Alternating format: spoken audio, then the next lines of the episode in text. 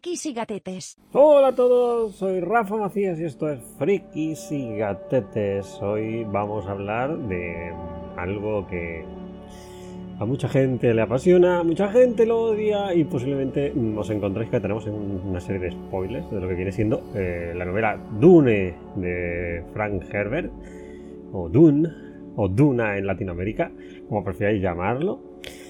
Y bueno, para los que estáis metidos en una pecera y no os habéis enterado, eh, este septiembre, dentro de un mes, algo menos, creo que menos de un mes, estamos más ahí, ahí, la estrena el 17 creo, y estrena la versión de Denis Villeneuve que eh, promete bastante, la verdad, tiene muy buena pinta. Hay gente que la ha visto avances y tal y dice que está muy, muy, muy bien hecha. Pero bueno, habrá que esperar a que la estrenen. Eh, de momento mm, tenemos las adaptaciones que han hecho anteriormente, que son la de mm, la que hizo David Lynch en, los 80, en el año 81. ¿81 fue? No, espérate. Fue en el año 84, cojones, ¿no? En el, el 81 fue otra cosa, fue el libro Dios Emperador de Dune, que fue el cuarto libro no sé por qué, se me mezclan las dos fechas.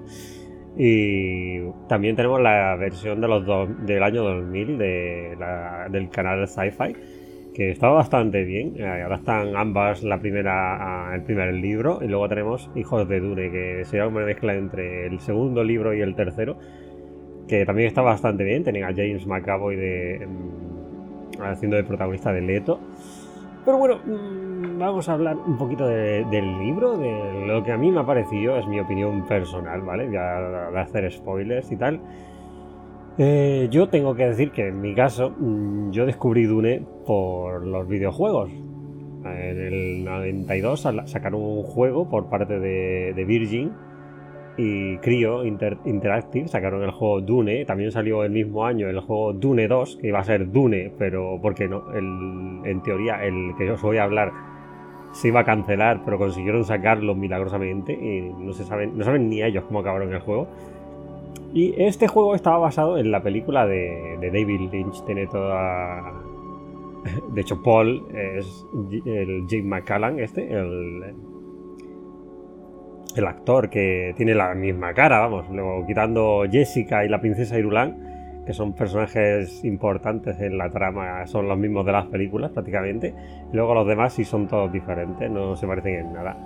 Pero vamos, los personajes son los mismos, lo que no tienen apariencia de los actores de la película. Y bueno, este juego del que os estoy hablando eh, tenía componentes de aventura, también tenía componentes de estrategia en tiempo real, era como un protojuego de estrategia, ¿sabes? Una cosa muy, una mezcla muy extraña, funcionaba muy bien con, el lore de, de Dune. Y no sé, tenía. Era dificilillo, además. Tenías que ir avanzando en la historia eh, y a la vez tenías que ir cosechando la especia y buscando nuevos sitios para minar la especia y tal que es que en Dune eh, el material más preciado, o el recurso más bien, es la especia melange, o la melange, que es un tipo de, de droga que segregan, o podría decirse, que cagan básicamente los gusanos de arena de Dune.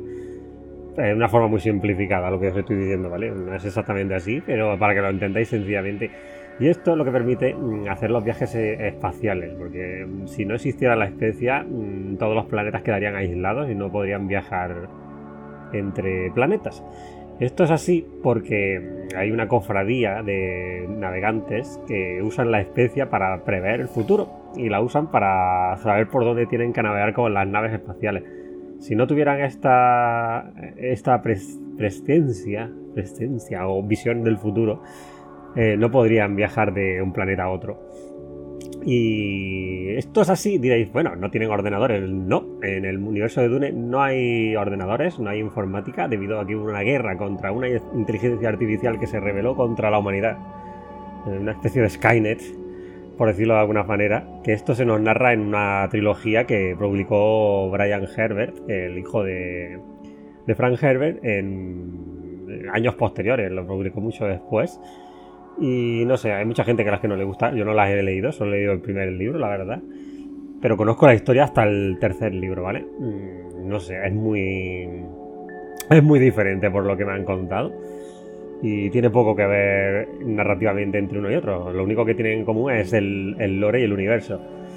Que para el que no lo sepa, eh, Dune estaría inventado en el año 10.000 mm, en adelante, ¿vale? Es muy avanzado en el futuro y es que es una mezcla muy extraña porque es que son como, como casas medievales, como Juego de Tronos, pero ambientado en el espacio, pero sin, sin avances tecnológicos más que el de los viajes espaciales. Es una cosa muy extraña. Siguen teniendo tecnología nuclear, por ejemplo. También tienen eh, rayos láser y esas cosas. Y también tienen escudos personales con campos de fuerza. Es una cosa, una mezcla muy rara, pero, pero que está muy bien integrado y el mundo está muy bien. La cosmología de Dune está muy bien hecha. ¿Vale? Es el mayor logro que tiene Frank Herbert, que construye muy bien el universo, construye muy bien los personajes, ¿vale? Sabe hacer cómo son unos y otros, sabes cómo son, cómo piensan, sobre todo que eh, lo de pensar lo lleva el tío mm, al extremo, te pone los, los puñeteros pensamientos, algo que no debía hacerse en, literatura, él dice, pues yo lo voy a hacer, te pongo ahí el, pensamiento para que sepas lo que está pensando el personaje, aunque eso me interrumpa la lectura. Mm, y esto es algo que, entorpecía mucho en el tema de la película de David Lynch, por ejemplo, él incluía estos como soliloquios, como los pensamientos de los personajes. Se veía el personaje mirando hacia la cámara o mirando hacia acá y en voz en off se oía lo que pensaba. Esto interrumpía muchísimo el ritmo y es una de las pegas que le ponen a la película, que es que el ritmo es muy lento, pero claro, el libro es que es así.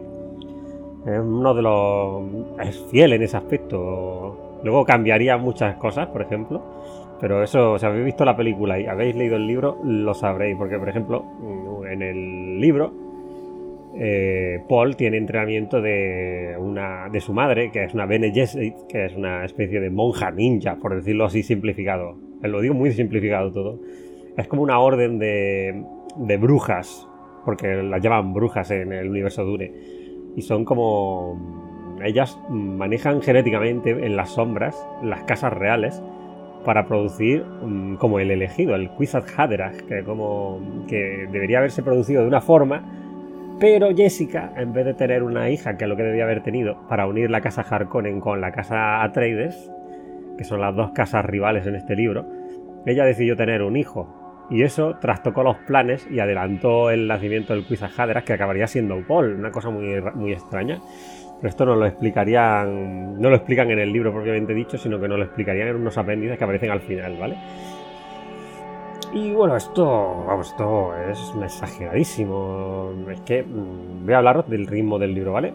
Tenemos el libro, empieza muy, muy, muy despacio, ¿vale?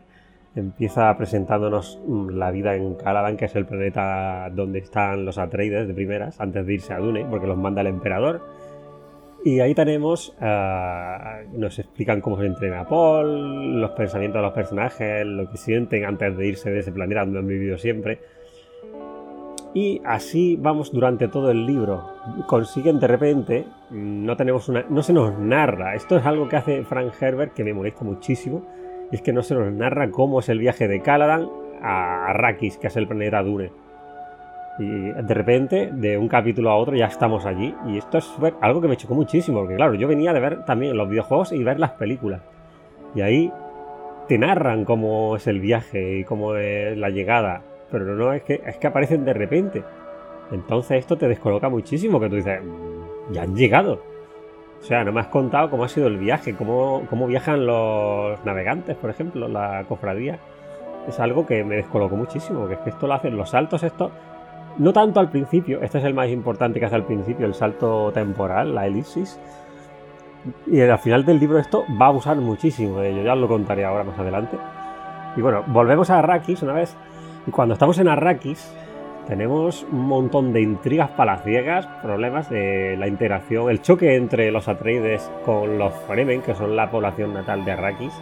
Son como hombres del desierto, como beduinos, se podría decir prácticamente que son gente que se ha adaptado correctamente y, de manera sobresaliente a vivir en un desierto tan duro como el de, el de, el de Arrakis.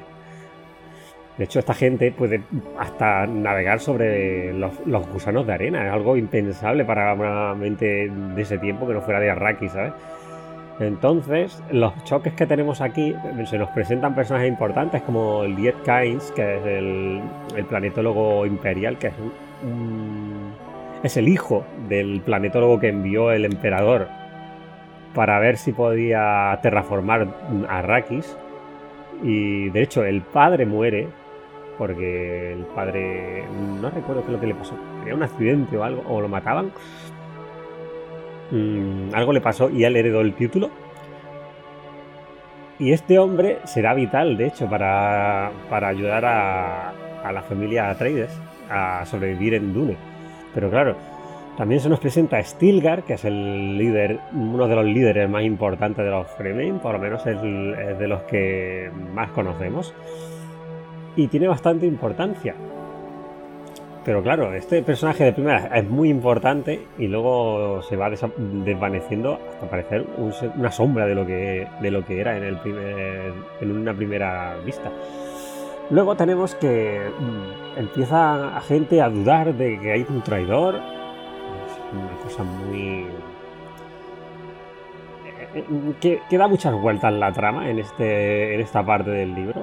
No, vamos ni por la mitad y estamos ahí con no sé cuántas tramas de... Ay, este es un traidor, no, ahora es este, ahora sospecho de aquel, sospecho de, de este otro, pero mm, nada, así estamos siempre. Y al final mm, tenemos al Doctor Yue, que este es uno de los que vino con la comitiva de, de los Atreides, es el doctor personal de la familia, por decirlo de alguna forma, y tiene un sello imperial, que es lo que en teoría hace que sea mm, que no pueda traicionar a la gente, sea impensable que pueda cometer traición, ¿no? Entonces coge y, los traiciona porque los joder, es que los, los tienen secuestrado a su mujer, que sorpresa ninguna, porque la mujer estaba muerta desde el principio, pero él comete la traición no tanto como para conseguir encontrar mm, a su mujer, como para mm, volver a traicionar a su vez al varón Harkonnen, que es el que urdió el, plan de derrocar a los Atreides y borrarlos del mapa. Esto con la ayuda del emperador, ¿eh? porque el emperador manda también de Strangis a tropas Sardaukar, que son como las tropas de élite del emperador, que son unos locos mm, sanguinarios. Son como las tropas más mortales en todo el universo en toda la galaxia. Y los manda vestidos, disfrazados de uniformes Harkonnen para que no sospechen de ellos. Pero claro, ahí todo el mundo que ha visto lo que ha pasado sabe que, hay tropas Sardaukar y vamos, el rumor corre como la pólvora, pero eso mm, hacen como que no quieren saberlo, ¿vale? Luego, pues tenemos lo más... A partir de aquí, el libro ya empieza a coger ritmo, ¿vale? Eh, la primera parte, esto que os he encontrado, es casi mm, dos tercios del libro lo de las tramas de traición y tal es lo que ocupa mayor espacio en el libro y es lo que hace que vaya tan lento en ese, tiempo. Hace que cueste muchísimo avanzar en este libro. Es como andar por un lodazal de traiciones que dices tú, ¿por qué?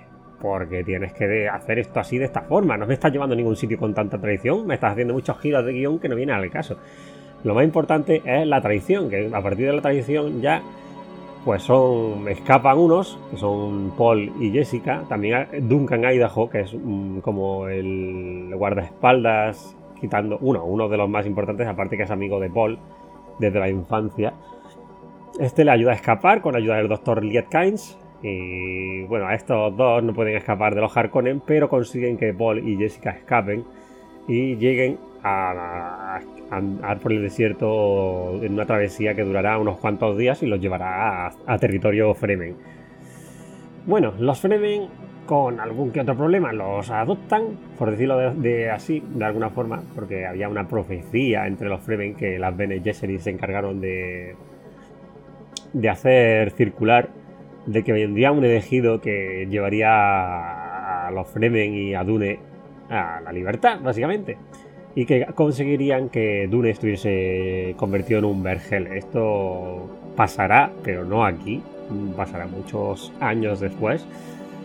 Y bueno, eh, de primeras no son muy bien recibidos porque eh, son como una carga para los Fremen. Ellos no, de primeras no aceptan a nadie. Lo más normal es que te maten eh, nada más verte porque los has encontrado a ellos.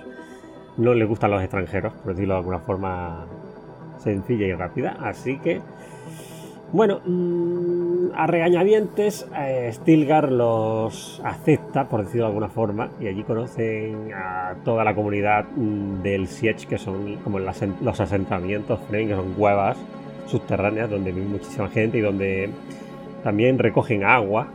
Esto lo aprendieron del padre de, de Kynes. Estuvieron ahí mucho tiempo. También tu, mm, tuvo que, jugar a un duelo a muerte con cuchillos con uno de los Fremen porque le desafió debido a que hubo un encontronazo entre ellos dos cuando se toparon con los Fremen y el otro pensó, mm, según sus costumbres, que le había deshonrado, porque le había derrotado de una forma muy sencilla, siendo un chaval de 15 años. Esto a Paul le marcaría para, toda la vida, prácticamente, porque es la primera mm, muerte que él, que él causa. es la primera persona a la que ha matado realmente. no ha llegado a matar a nadie todavía. Tenía un entrenamiento militar, pero no, nunca ha estado en combate real. Entonces, eh, al vencer, tiene que este, el chaval que le, desafió tenía familia e hijos. Entonces Paul tiene que como que mm, quedarse con su familia. Como que pasa a ser familia de él. Es como si heredase la familia de la víctima. Es una costumbre framing, como otras tantas que hay que nos enseñan en el libro. Y bueno, y así para adelante. Va avanzando, de repente nos encontramos que han pasado dos años, y aquí tenemos a Paul Jack, que es prácticamente un líder militar y religioso de los Fremen. Ay, que se me olvidaba.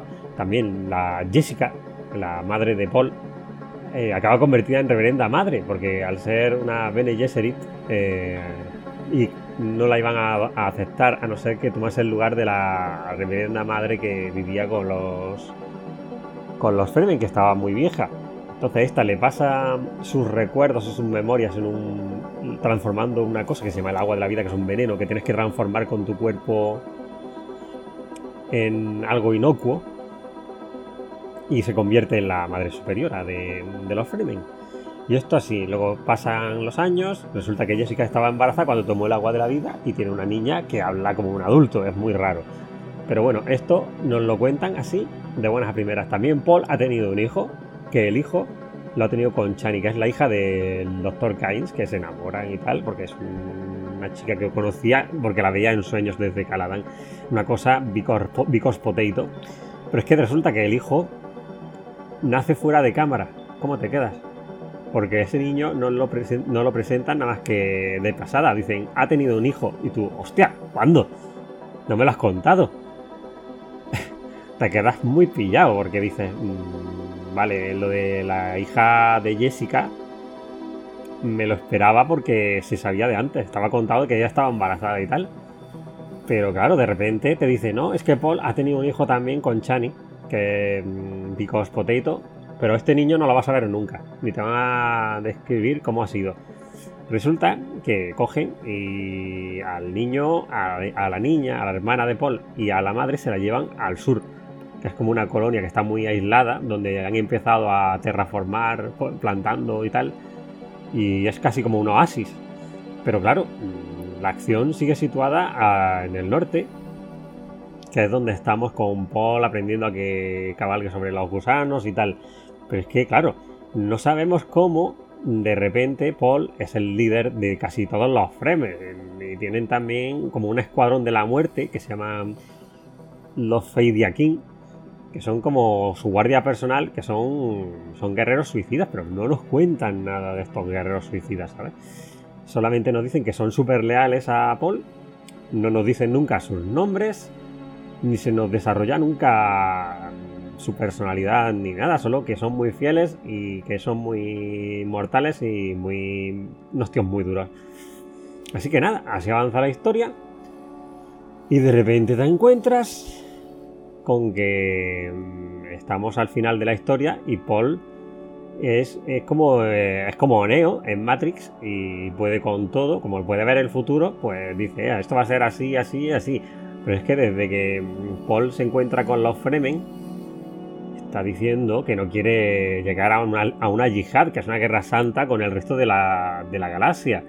Pero claro, es que luego ves las acciones que comete y, y el tío no hace nada. No hace nada por evitarlo. Él dice que quiere evitarlo a toda costa, pero no lo evita. Plan, no quiero que pase esto, pero tampoco voy a hacer mucho por evitar que pase la Guerra Santa y arrasar la galaxia y quedarme con todo. Así que así estamos. Al final, la casa Harkonnen es eliminada prácticamente por completo. Tenemos a, Paul diciéndole al emperador: Mira, me quedo con tu hija la rubia y me quedo yo con el trono del emperador. ¿Te hace o no te hace? El emperador, obviamente, mm, le dice que ni de coña, pero claro, al final tiene que recular y lo manda a, Secula Secundus. ¿Se decía así? No sé, da igual.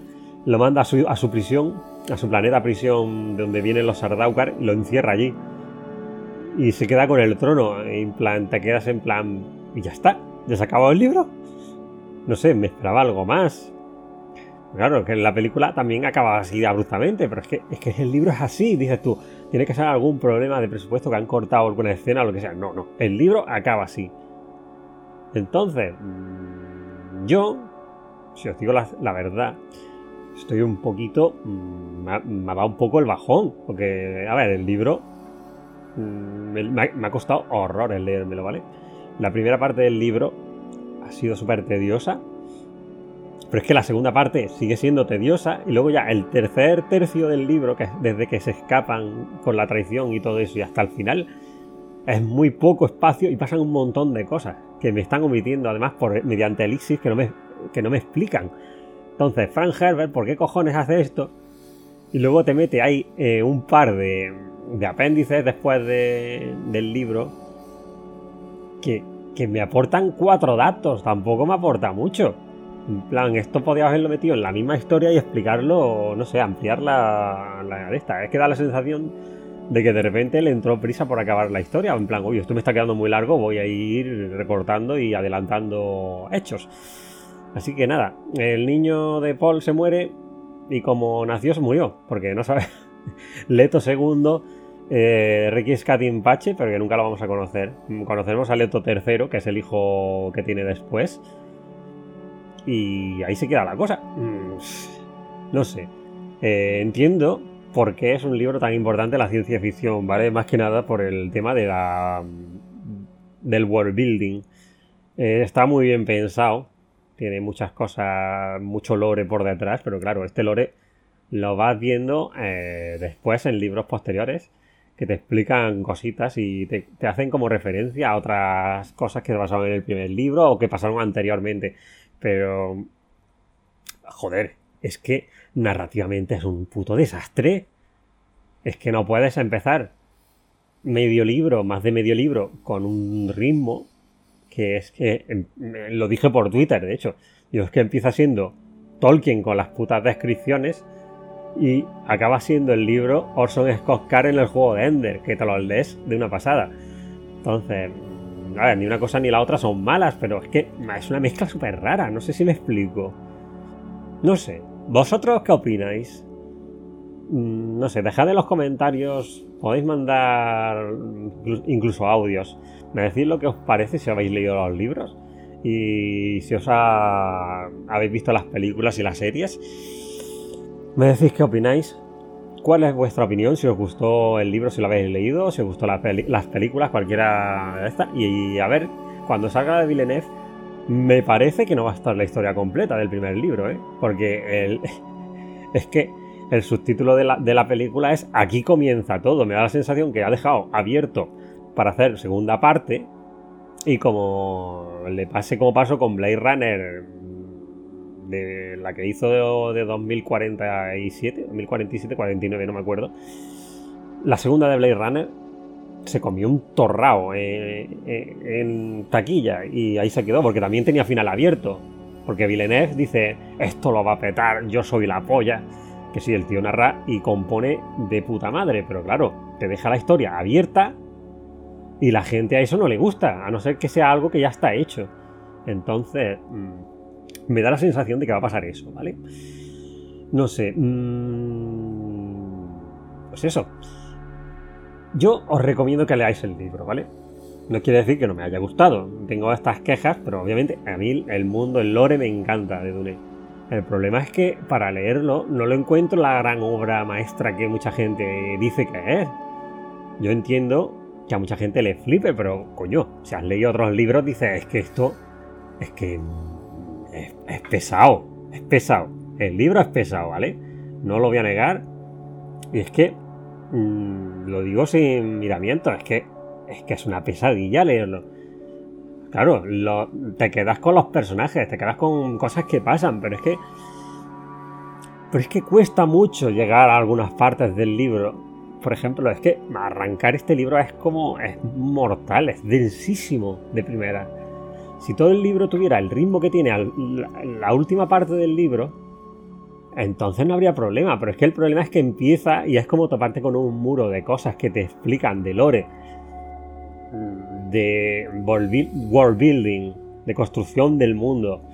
Voy a decirlo así mejor, porque si no me voy, a, dar un latigazo en la lengua que me voy a morir. No sé, ¿vosotros qué opináis? Es que mm, solo os pido que leáis los tres primeros capítulos y me digáis, ¿es denso o no es denso? Y eso, bueno, mm, lo vamos a dejar por aquí. Eh, yo espero que la película eh, esté va a ser un bombazo. A mí me va a gustar. Yo me gustaría verla en cine si pudiera. Pero bueno, mm, seguramente no la pueda ver. Pero si la veo, la veo en, Blu-ray si puede ser. Al menos. Me gustaría verla en cine. Pero si no la veo, me conformo con verla en Blu-ray. Para ver todo el trabajo de, composición. Y no sé, si habéis visto alguna, ya lo digo, me repito mucho, lo sé, pero si, habéis visto, por favor, dejadlo en los comentarios, decidme qué, os pareció cuando lo visteis y leísteis el libro, si lo habéis leído. Y nada, mm, nos veremos en el siguiente episodio, no sé de qué va a ser el próximo. Tengo que preparar el de Neuromante, lo he dicho muchas veces, lo sé. Pero es que Neuromante me flipó mucho y también hablaré de la peli de Johnny Mnemonic, que tiene mucha relación con Neuromante también ambientada en los libros de William Gibson. Y bueno, nos vemos en, el, en otro episodio de Frikis y Gatetes. Aquí Rafa Macías y nos vemos. Adiós.